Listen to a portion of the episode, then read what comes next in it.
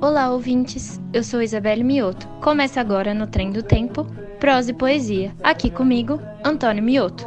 Olá, ouvintes. Olá, Belle. No programa de hoje conversamos com Rosinha Moraes, poeta e contista, fã de saraus e expressões culturais. Circula por toda a Grande São Paulo e tem os pés firmados na Casa Amarela. É também a responsável pelo Sarau Alfinete, na cidade de Guarulhos. É autora do livro Brincar Poesia. Seus contos estão publicados no fanzine Vasto.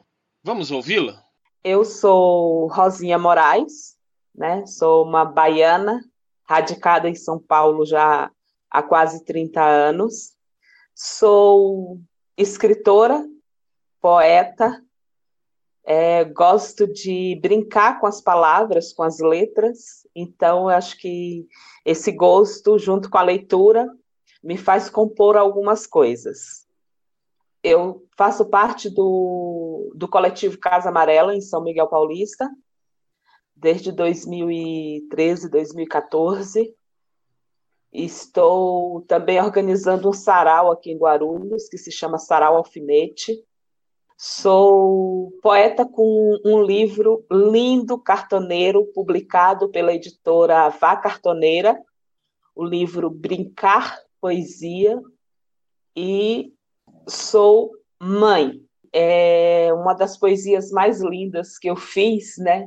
Quando fala assim que arte bonita você fez, a gente fala que o filho é uma arte, né? Uma arte criada assim, é uma poesia que virou poeta, né? Eu sou mãe do Joel Filho, grande poeta aí. Na minha trajetória, comecei escrevendo e escondendo, acho como todos, né? Você escreve e deixa lá dentro dos cadernos, dentro das gavetas. E aos poucos comecei a mostrar essa poesia. A Janete, que é outra grande poeta aqui de São Paulo, e a minha cunhada, né? Ela me levou aos saraus e mostrou a minha poesia. Mostrou uma, duas, três vezes, e aí, então, o, sob o comando e a batuta do Akira na Casa Amarela, eu comecei a mostrar as minhas poesias. Eu vou ler uma poesia que é bem importante para mim, porque foi um convite que eu tive para participar de um concurso é, realizado pelos poetas peronistas mandei esse poema e ele foi eleito e faz parte do livro Entre Pueblos e se chama Descaminhos. Caminho pela cidade e meus pés sangram. Meu coração sangra, meus olhos sangram. Caminho pela cidade e meus pés se perdem. Meu coração emudece, meus olhos entristecem. Caminho pela cidade e meus pés buscam. Meu coração acalanta, meus olhos observam. Caminho pela cidade, meus pés insistem em correr. Meu coração insiste em gritar. Meus olhos insistem em encarar. Caminho pela cidade e meus pés se vestem de coração. Meu coração explode de emoção. Meus olhos são olhos de multidão. Caminho pela cidade e meus pés são a cidade. Meu coração sente a cidade. Meus olhos veem a cidade. E a cidade luta. É isso, esse poema faz parte dessa coletânea de poesia de resistência na América Latina. É, é algo assim incrível, né? Você ter, ser traduzida é, é, algo inimaginável, e quando acontece é meio que um choque. É, que me deixou muito feliz é que aquela poesia que foi traduzida pelo, pra, para o Entre Pueblos, Poesia de Resistência da América Latina, ela foi musicada pelo Johnny Delas, que é um um cantor aqui de Guarulhos, cantor e compositor aqui de Guarulhos, que é chileno, né? Ele é de origem chilena, mas mora na cidade já há muitos anos. E assim foi incrível, porque ele musicou e ficou uma música maravilhosa.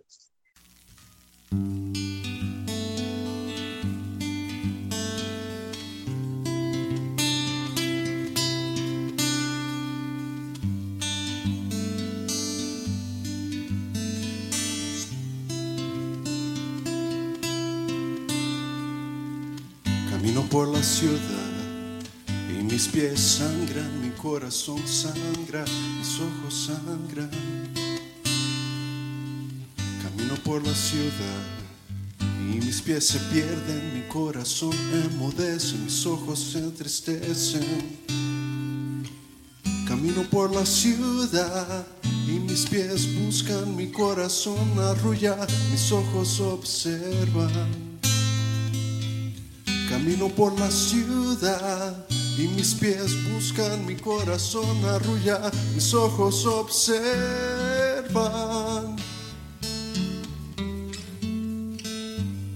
Y nuestros pies se encuentran en extravíos y nada más nos importará nada.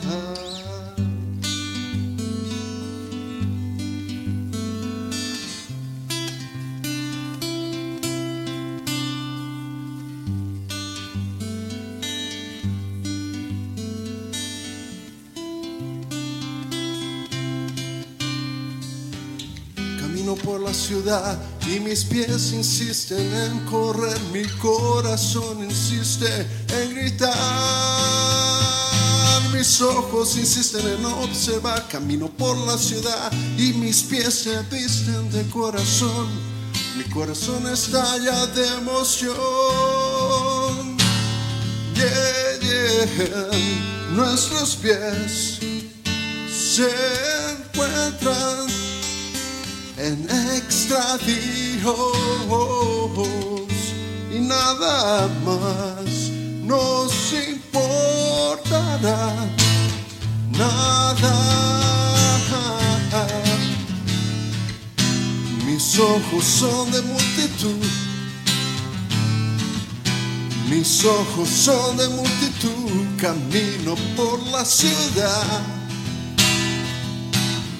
Mis pies son la ciudad y la ciudad lucha.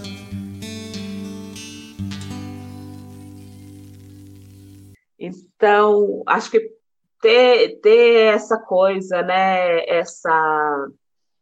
Como é que fala? Poder compartilhar isso com outros povos, né? É muito importante, muito importante. Eu acho que isso é o que dá sentido mesmo, né? É você poder ver o que é seu fora e trazer o que é do outro para cá. Rosinha, tem mais poesia para os nossos ouvintes? Opa, tem mais um. Esse agora é do, do meu livro Brincar Poesia, né? Um livro cartoneiro. Infinitas razões para não amar me dão infinitos motivos para o amor. Mais um do Brincar Poesia. Quase. Entre tantos seres, solidão. Entretanto, ser não existir. É isso, acho que é um pouco da minha poesia. Rosinha, para você, como é combater o machismo na literatura? Bom, eu acho que é, parte-se do, do ponto de vista de que é, você deve ler mais mulheres, né? E eu acho que o machismo dentro da literatura será combatido definitivamente quando a gente não precisar usar o termo é, literatura feminina ou literatura de mulheres. Quando a gente compreender que mulher escreve literatura tão bem ou tão melhor quanto homens, então a gente vai estar tá, é, entendendo o que é o feminismo e deixando de lado esse machismo, né? Porque dentro, dentro de, desse universo você ter que justificar que aquela escrita é feminina, eu acho que esse é um, é um, ponto grave do machismo. E que é uma coisa estruturada, né? Você vê que a gente teve várias mulheres que, para escrever, é, para publicar, tiveram que usar um pseudônimo masculino. E, e, se você pensar que o primeiro romance brasileiro foi escrito por uma mulher, e uma mulher negra, né, a Maria Firmino, então é uma, a primeira obra brasileira. Maria Firmino dos Reis, em, de 1822 a 1917. Então, ela teve o livro publicado em 1859, o romance Úrsula. Então, você vê a importância da mulher dentro da literatura. A Gilca, eu, eu, tenho a obra completa dela, né, e é, é muito interessante. A, Gil, a Gilca também, né, por, por ser mulher e tudo, e por escrever naquela época um, é, poesias eróticas.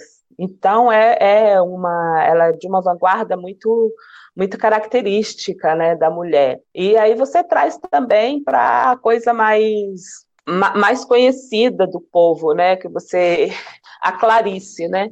Você traz para Clarice Lispector e quando ela ela fez o livro dela, aí você vai ver que teve homens que falou não, isso não pode ter sido escrito por uma mulher, ou seja, a, a, a, condição de inferioridade da mulher é uma coisa muito estrutural, muito marcada, né? E é isso que, que, que tem que se combater, tem que se correr atrás, né?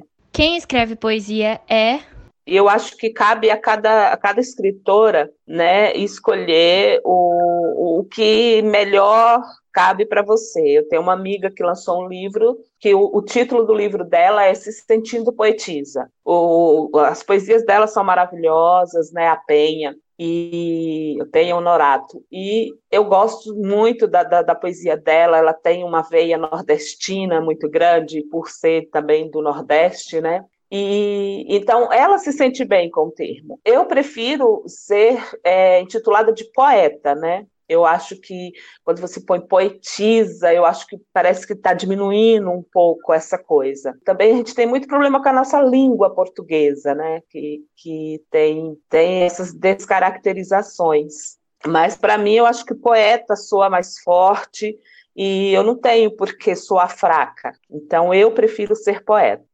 Você participa da comunidade do conto lá na cidade de Suzano. Conte para nós um pouco essa sua experiência. Então, eu fui levada pelo Escobar Franelas, né? Eu tenho, assim, muitas pessoas queridas ao meu redor que acabam me, me colocando é, em situações, assim, que eu nunca imaginaria estar e que me fazem muito bem. É, a Inês Santos me colocou como apresentadora num sarau de lança, num, num, lançamento do livro dela, que acabou virando um grande sarau, né? e foi, foi uma estreia assim que me deixou muito nervosa, mas que me fez muito bem e que me fez conseguir ir à frente até do, do, do Sarau Alfinete, aqui em Guarulhos.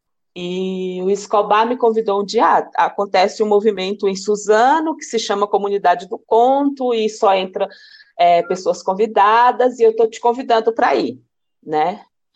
Aí eu fui e assim é um, uma coisa linda é, desde essa, eu fui a primeira vez, não, não saí mais. Acho que eu só não frequentei um ou dois por motivos de força maior mesmo. Mas é um projeto em que você, você entra, você tem um tema, você tem uma palestra sobre o tema, e depois você tem um mês para escrever o seu conto. E depois de escrito, você se reúne de novo com todos para leitura e principalmente, o que é muito difícil e que a comunidade assim nos ajuda muito, ouvir críticas. Porque você vai ler para o outro, para o outro dizer, o seu conto contempla o tema, o seu conto está bem escrito, o seu conto é, você consegue através do seu conto né, é, evidenciar tudo aquilo que foi proposto. Então, o, esse, essa comunidade do conto ela é comandada pelo escritor Sacolinha, e a gente aprende muito, muito. Sacolinha costuma dizer que a comunidade do conto se tornou uma universidade do conto, né? Porque a gente vai e a gente aprende muito. E aí eu tenho no final do. Antes era no final de cada conto você tinha um fanzine publicado, e hoje, ao final de cada ano, você tem um fanzine publicado com um dos seu, seus contos está lá, né? Cada um dos, dos participantes publicam um dos seus contos que foi desenvolvido durante o ano. Então, isso é muito legal. E, e não precisa, assim, o convite está feito, você que se interessa, fique de olho, é, assim que voltar, vá, esteja convidado, esteja convidado a participar da comunidade do conto. É assim algo incrível mesmo. Pode ler um conto seu que foi publicado no fanzine Vasto? No ventre do vento. O vento estava gelado naquela manhã. Regina acordou e se espreguiçou. Preferia acordar cedo. Não gostavam que visse sua casa bagunçada.